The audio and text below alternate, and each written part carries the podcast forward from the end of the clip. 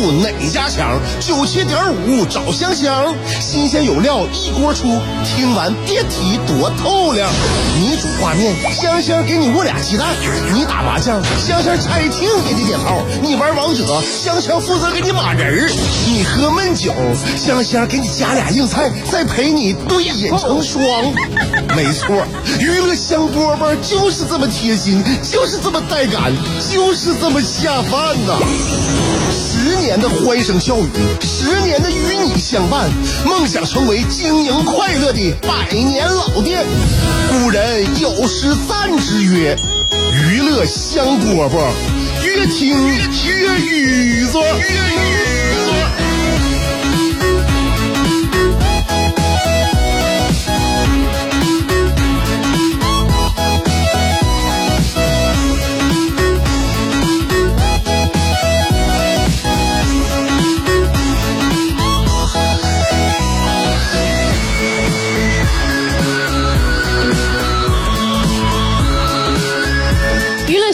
节目开始了，心情好不好啊？我收音机前的听众朋友们，开心吗？快乐吗？焦虑吗？浮躁吗？到底是一种什么样的滋味呢？我们今天在这个娱乐香饽饽节目里边共处一会儿啊！下午两点钟，辽宁交通广播 FM 九十七点五，天天我这个点来。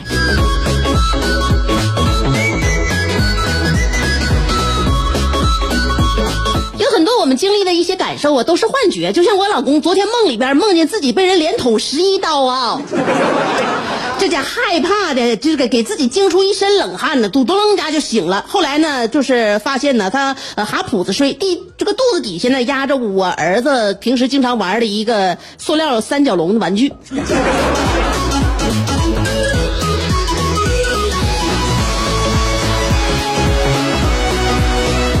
就是说呀。在这个上床入睡之前，一定要把自己的床铺整理好，不然的话呢，这个会影响你睡眠质量。呃，现在我儿子经常愿意拿着他的玩具啊，到各种角落玩啊，沙发上，他他的这个小学习桌上，还有他这个这个的这家里边地面上。孩子最喜欢的一个地方是家里边地面，我给他把桌子都收拾干干净净的。我说你搭积木啊，还是玩什么呀？啊，做做你那个重力迷宫啊，你可以在那个桌子上玩，你不用在地上，那总是弯着腰低着头，你不也累吗？完了，儿我儿子给我一句话说的啊，我觉得我这个地上的舞台和空间给我的足够大。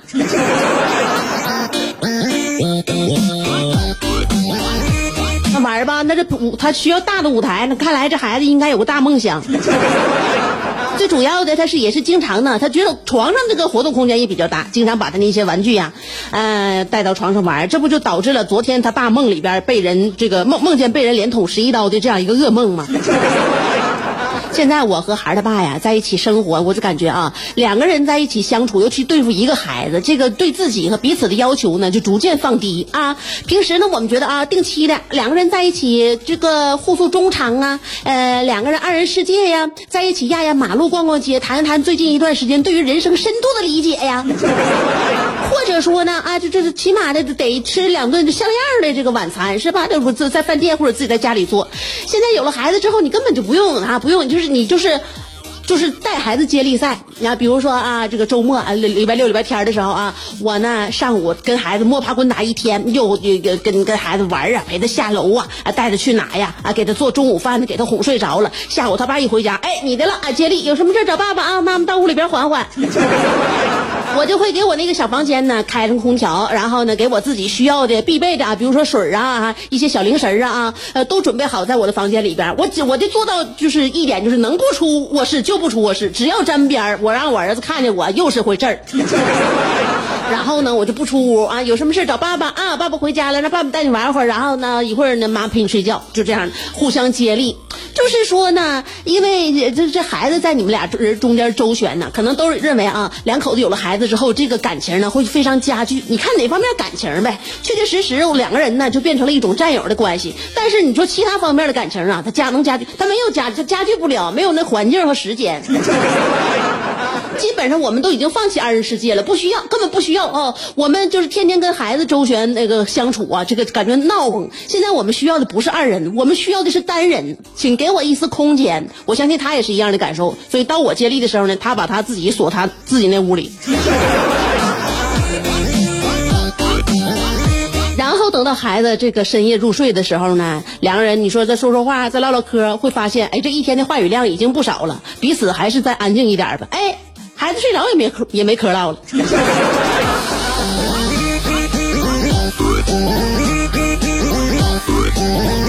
所以，就是你说在家庭生活当中，什么是幸福，是吧？这平稳就是幸福，幸福是一种内心感受。我感觉啊，就是忙活完孩子之后，我独处的那一刻就是幸福。相信我老公也是这么认为的。那问题是，咱俩这关系怎么办呢？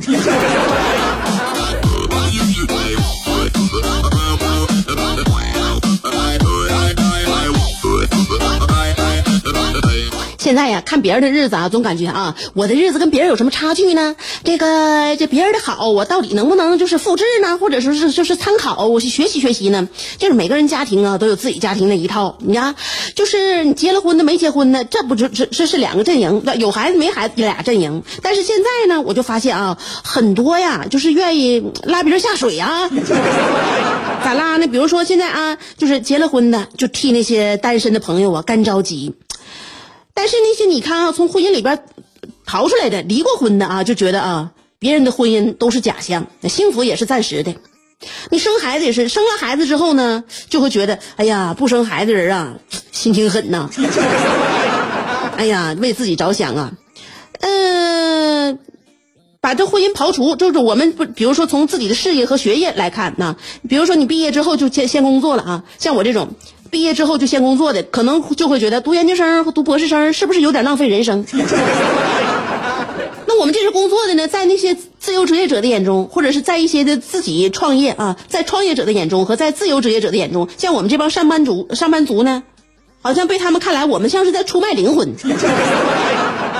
哎，所以呢，大家都希望呢，就是就就看着别人的生活呀，就跟自己不一样的时候呢，就就希望把他对拉到我们自己阵营来。那比如说，你买了房子的人就会愿意就是呃劝别人，你攒钱呐，你别那钱别没地方花，你就瞎花，攒钱买房才是正经事儿。所以呢，就是自己不能认同的时候，怎么来做呀？就是拉别人下水，来寻找一种认同感。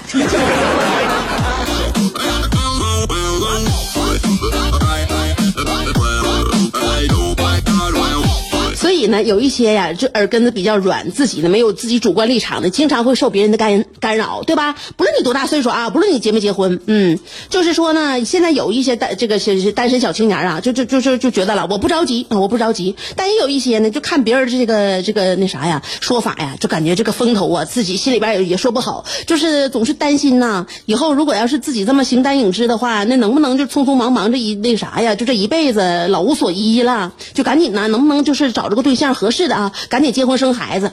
就是说呢，呃，就是这这种想法呢，我就感觉哈，就是想把呢，呃，就是未来那种不确定的风险呢，好像你要是如如果随便结婚的话，就能变成现在可以确定的风险。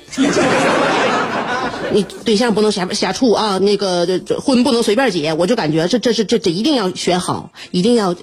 考虑好啊，谨慎，而且呢，对对方呢一定要有了解，对自己呢也有一个认知，就这样的，嗯，不然的话，就相当于我刚才说的，把未来不确定的风险变成现在已知的确定的风险，对吧？不不明智。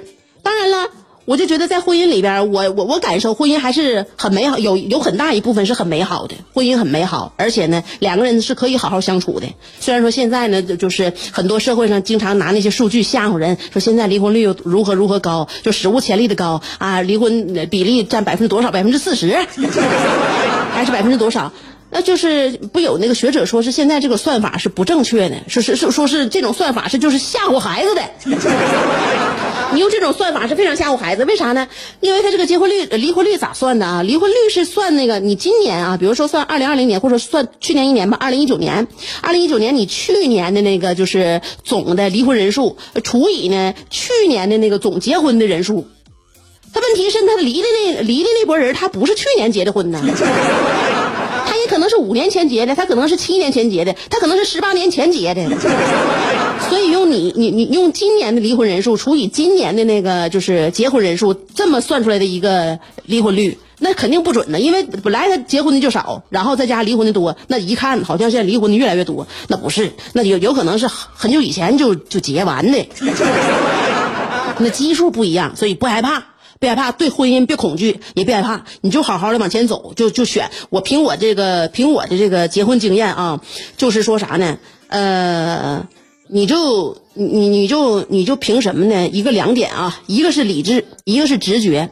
选人啊，选人你前提就是一个是理智，一个是直觉。如果你面对这个人，你觉得直直觉很对，这人很对啊，那么在这个时候你直觉对了，你就用你你的理性去分析，理用理智分析啊，是支持自己刚才那个直觉，还是否定自己的直觉？啊，这是直觉啊，直觉对的时候你要用理智。那么理智对的时候呢，你感觉这个人条件呢，各方面啊，他的学识啊，他的这怎么啊？理智你在分析一个人的时候，你感觉哎，理智分析这个人是对的。那么在理智对的时候呢？你就得相信你的直觉了。在理智对的时候，如果你直觉觉得这人不行，那务必请相信直觉。有些人呢，在理智和直觉这方面啊，就是双双都很不敏感，那么那么你就很难了。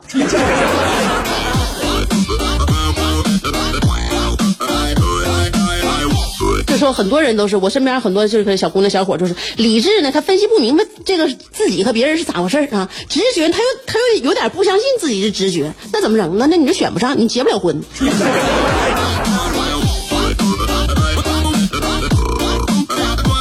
但是说白了啊，就是不论是自己啊，这个选择事业呀，选择那个学业嘛，哪怕当时你选择学校、选择未来啊，这个玩意儿都存在赌的成分。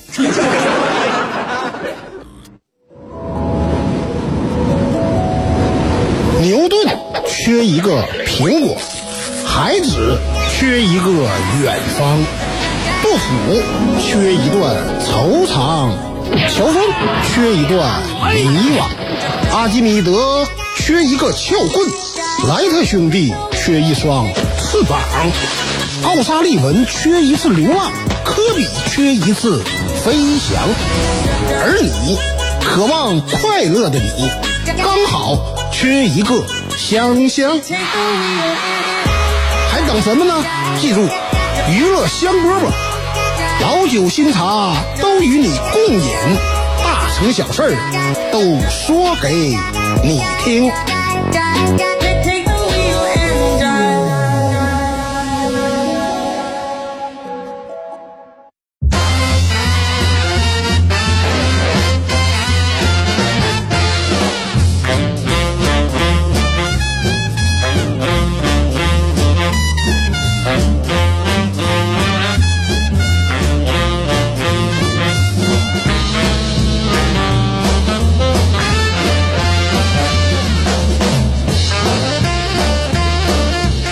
才说到了关于家庭生活啊，关于呢，对于嗯选择步入婚姻之前选人呢，是凭理智还是凭直觉？当然了，我们都要这个双重标准都要考量。但是但是呢啊，在这个处对象的过程中啊，这个大脑有的时候呢就一片空白。有很多时候，我发现很多人啊，这处上对象呢就动真格的，就这真格的是啥呢？这是高兴也是真高兴，生气的时候呢，他做不好自己的情绪管理。我想说一个，我刚看到的一个新闻，在广东佛山，我看到了一个视频，就是一个女子在停车场狂这个狂砸九辆车。当然，当然这九辆车都不是她的啊，就是她也随便就是在，可能是事发所在地吧。她当时心情就不好了，跟她男朋友吵架或怎么样了啊，心情特别不好的时候呢，她就选择了非常无辜的九辆车在那停车场狂砸呀。然后呢，就有人就是那啥了，就就。就控制住这个局面了，就为什么呀？你干干什么呀？这这车你能随便砸吗？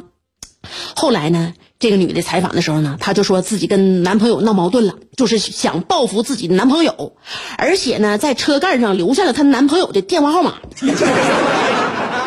让她男朋友赔钱啊。然后这个就有人就找到这个被落款的这名男子了，就打电话了，说你来吧。你对象在我车上给你落款了，在我机器盖子上给把你电话号码给刻下来了，呃，你来赔吧。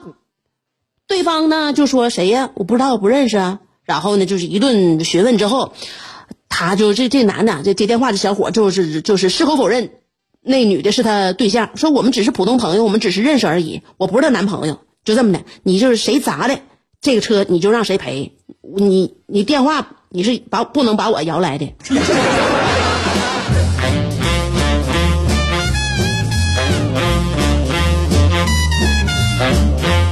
而且都被被砸的也不是她男朋友的车。就是说呢，这女孩生气了，生气之后呢，就把别人车砸了。那你说你砸你男朋友车也行啊，是吧？能也能惊动你男朋友，起起码能让你男朋友跟你见一面。所谓的男朋友，也我我也不不知道是不是她的男朋友。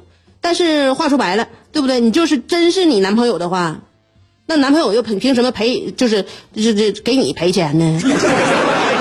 这这说是谁对吧？谁那个谁犯的错，谁接受惩罚嘛？所以情绪管理，情绪管理很重要啊。也不能说这，如果要是真是那个啥男女朋友的话，可能有人说了，那这男孩也挺没刚的啊，自己女朋友砸了这些车，完自己就不出面，那你你太不了解了。这别说是男朋友，就算是这事儿发生在我身上，就算是我一气之下做出这么愚蠢的事儿，那我老公也不敢，也也也不敢，也不敢来现场啊。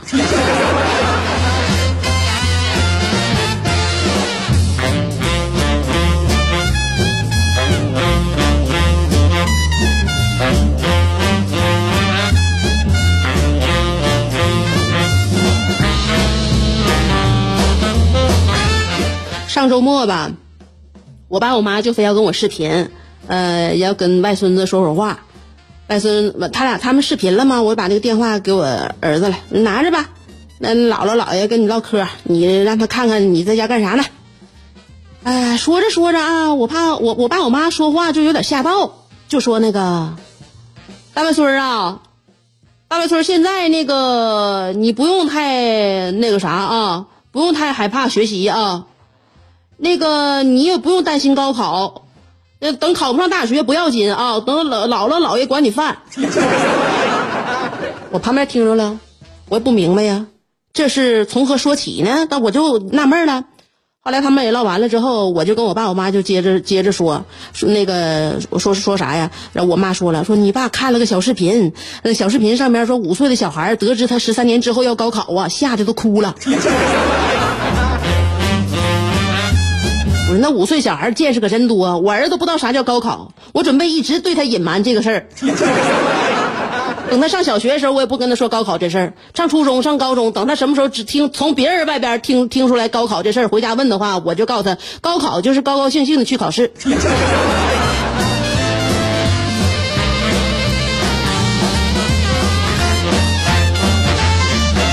哪有那么吓唬孩子的？多吓人呢！还有那家长从孩子出生就给挂个，还距离高考还有多少多少天？那从出生就吓唬孩子，那那干啥呀？不不能让他知道这件事，对不对？现在我提这俩字，我现在还有那个后背还有点发凉呢。这是从从从从小那么那么大点儿，就是让那个我爸我妈就把这高考的事儿渗透给我儿子了。我感觉以后呢，我跟他谈了，高考这俩字儿以后在我们家就封口。